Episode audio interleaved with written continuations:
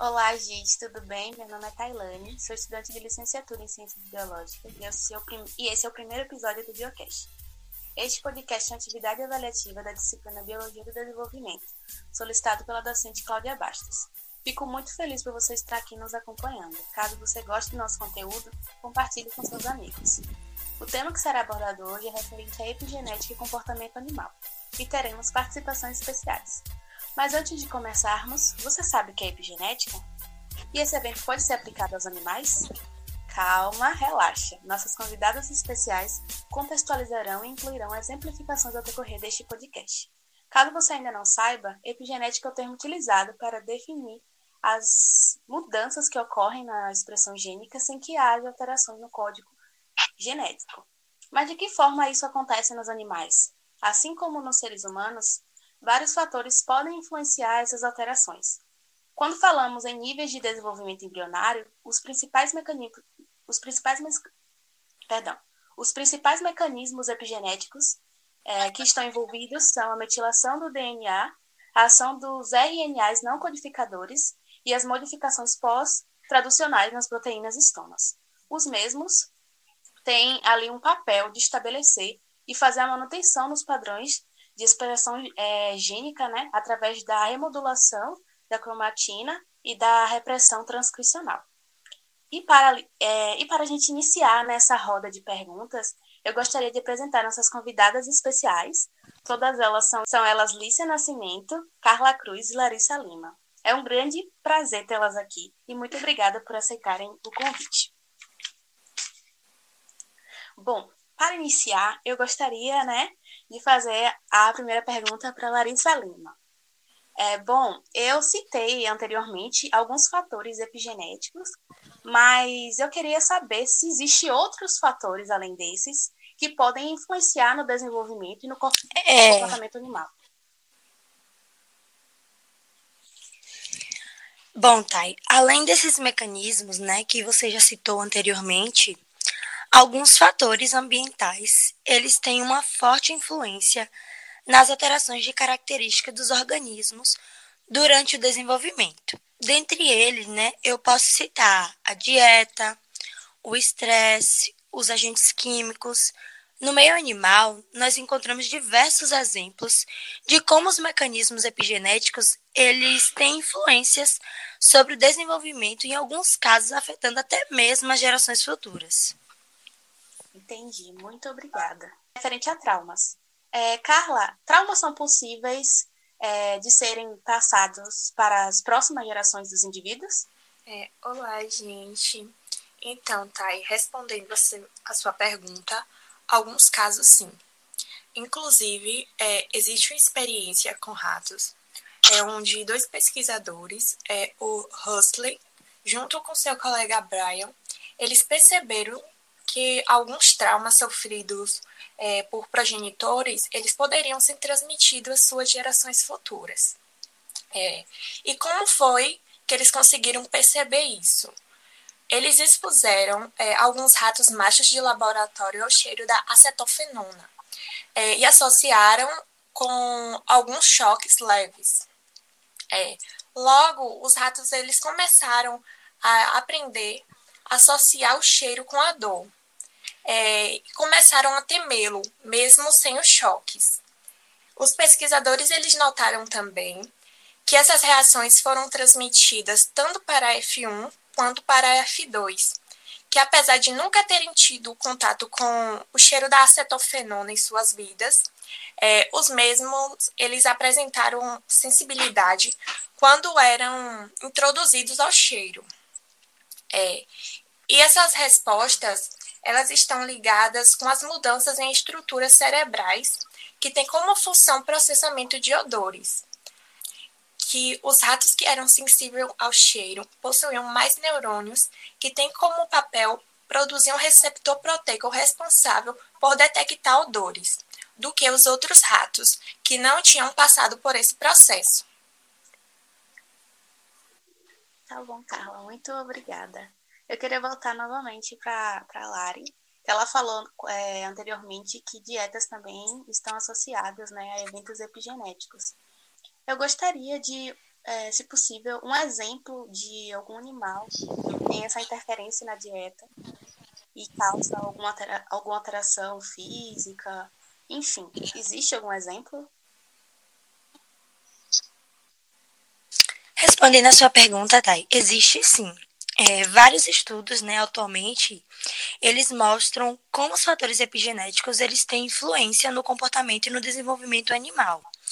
Diversos processos, né, biológicos, eles passaram a ser melhor compreendidos após a descoberta de mecanismos epigenéticos que o controlam. Como exemplo é o da abelha rainha. Embora as larvas das abelhas operárias elas sejam geneticamente idênticas às da abelha rainha, elas não desenvolvem as características específicas para se tornar uma. As abelhas rainhas elas vão se tornar né, diferentes das demais pela sua dieta. Diferente das operárias, elas se alimentam né, de geleia real. Essa geleia é uma proteína rica e complexa secretada pelas glândulas situadas na cabeça das abelhas operárias, sendo esse alimento capaz de silenciar um gene-chave. Como resultado dessa dieta diferente, a abelha rainha irá desenvolver ovários e um largo abdômen para poder comportar os ovos, enquanto que as abelhas operárias elas vão continuar estéreis.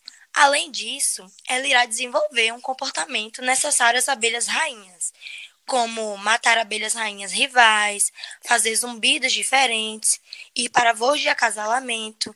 A rainha, ela se alimenta né, dessa dieta pelo resto de sua vida. Nossa, não sabia desse exemplo. Muito obrigada, Lari. Agora, a próxima pergunta eu gostaria de fazer para Lícia, né? Lícia, eu li uma certa vez na internet, na internet que a temperatura pode influenciar no sexo do indivíduo. Isso é verdade? É correto? Oi, gente, é verdade, é correto sim. E um exemplo dessa influência é o das tartarugas, né? Onde o efeito da temperatura do ambiente vai influenciar diretamente no sexo dos filhotes. Com o aumento da temperatura da Terra, mais tartarugas marinhas nascerão fêmeas. E essa observação mostrou que quando a temperatura da areia passava dos 30 graus, aumentava também a chance do nascimento de tartarugas fêmeas. E quando aos 29 graus, a razão do filhote de sexo dos a razão 9 graus, a razão do sexo dos filhotes de tartarugas era aproximadamente 50 para 50. Ao passo que quando era 28 graus, aumentava a chance de nascer mais machos. A temperatura na área de incubação também depende da cor da areia, pois quanto mais escura, mais ela retém calor. Estima-se que praias de cor clara produzem atualmente 70,1% do sexo masculino, enquanto as praias de cor escura produzem 93,46% do sexo feminino. Nossa, muito obrigada, muito obrigada, Alice. É, agora eu gostaria de voltar de novo para Carla.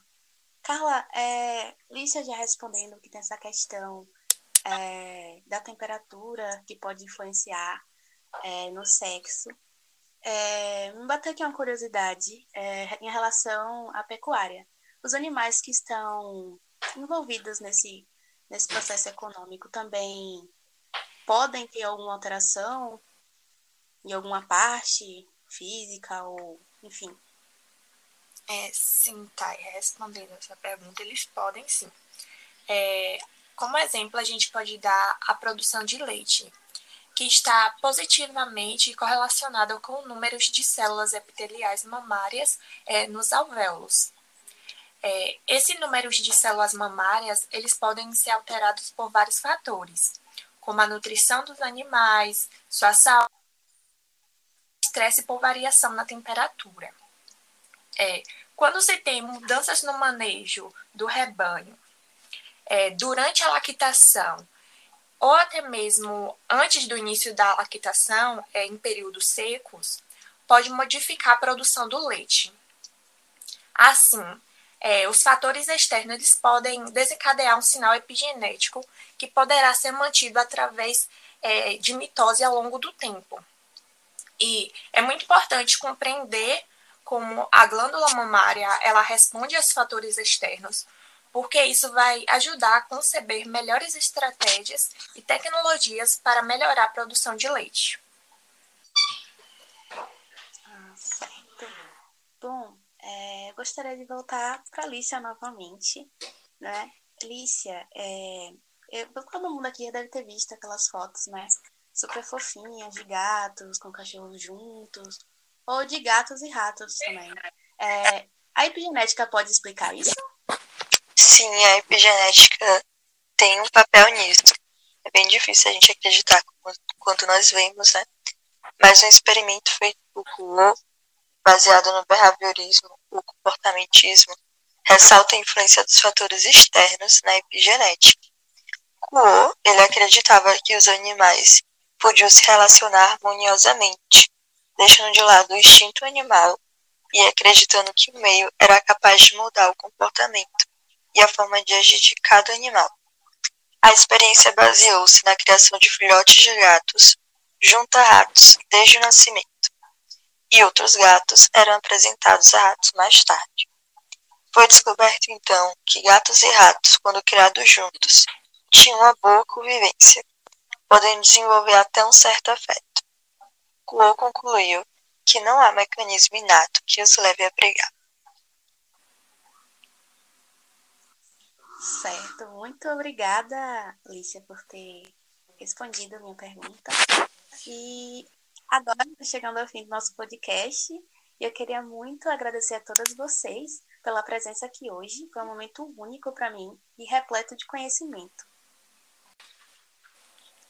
Obrigada a você pelo convite. Foi muito legal estar aqui hoje com vocês.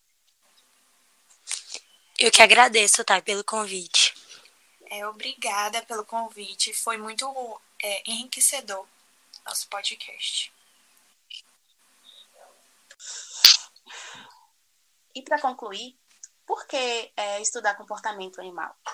Bom, o interesse do homem pelo comportamento animal é, é dado desde quando nossa espécie ainda vivia em caverna, em cavernas. Informações é, sobre os hábitos de predadores e presas e a maneira de lidar com as espécies que pudessem ser úteis era extremamente importante e estava ligadas à própria sobrevivência dos indivíduos. A interação do homem com os animais e o interesse em seu comportamento tem acompanhado a própria história humana. O crescimento da área nos últimos anos demonstra que este é um campo de conhecimento científico que adquiriu uma importância inegável. Enfim, gente, é, eu espero rever vocês aqui nos próximos podcasts e espero do fundo do meu coração que vocês tenham gostado. E até mais!